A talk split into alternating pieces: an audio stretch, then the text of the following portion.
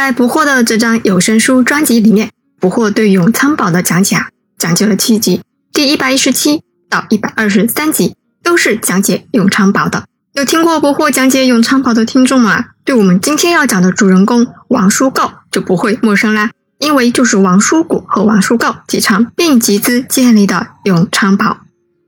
不惑正在翻译的明朝古籍《齐哀所谈》里面，对王叔告啊有三卷记载，分别是卷一。第二十七条，王阳德相识重视，卷十四第四百九十三条，王阳德罢职因由，第五百一十条，王阳德先妻失火。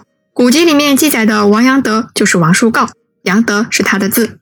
他是我们温州龙湾人，明朝嘉靖四十一年的进士，官至福建布政使参政，终年八十四岁，有三五水利考与原界园存稿存世。这个布政使参政啊。是有左右的，就是有左参政和右参政。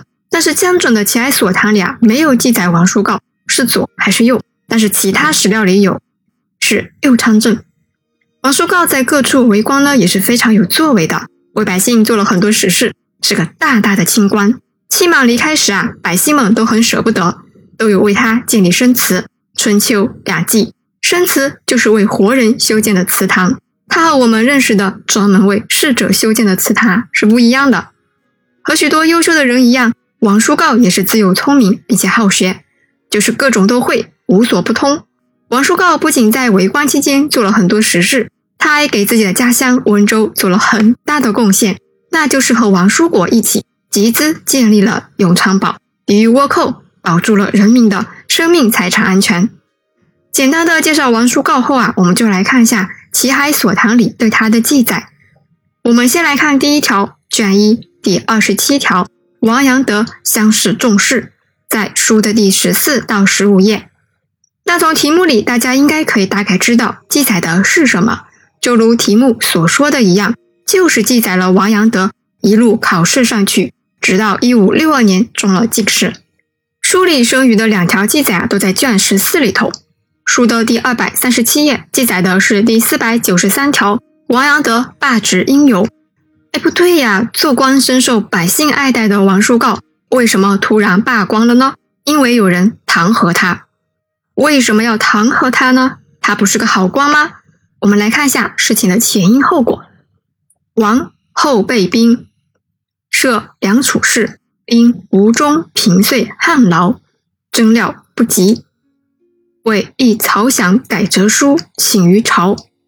时时任户科给事中，何其难于转想，假以此自闻，且以曹搜积故法论事，作捐制胡公执礼，上书未变，又追论先时沿途商节不尽，作是罢职。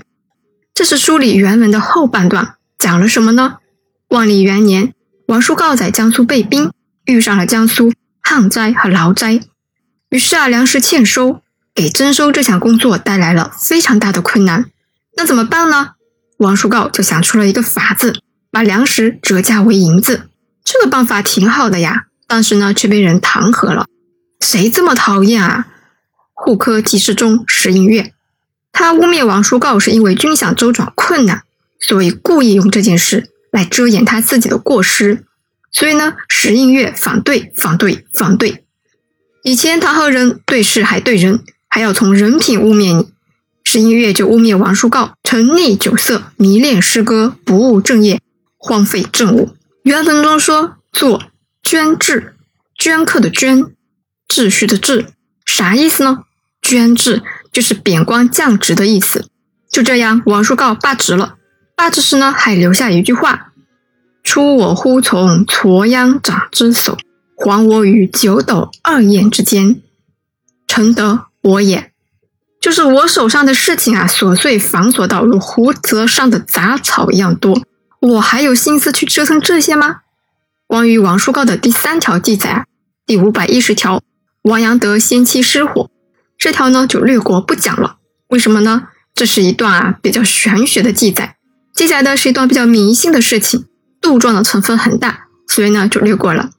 下一期呢，我和大家讲讲《奇哀所谈》里记载的其他人物，喜欢历史的朋友可以关注捕获的公众号“捕获讲历史”，里面有温州通史，也有中国通史，还有历史人物以及专栏。公众号里有书单分享，还有各种荆棘书画的优质资源分享。现在呢，也已提供古籍与古画的高清扫描页下载。文章里还有捕获自己做的思维导图。希望我的公众号可以给大家带去帮助。好啦，我们下期见。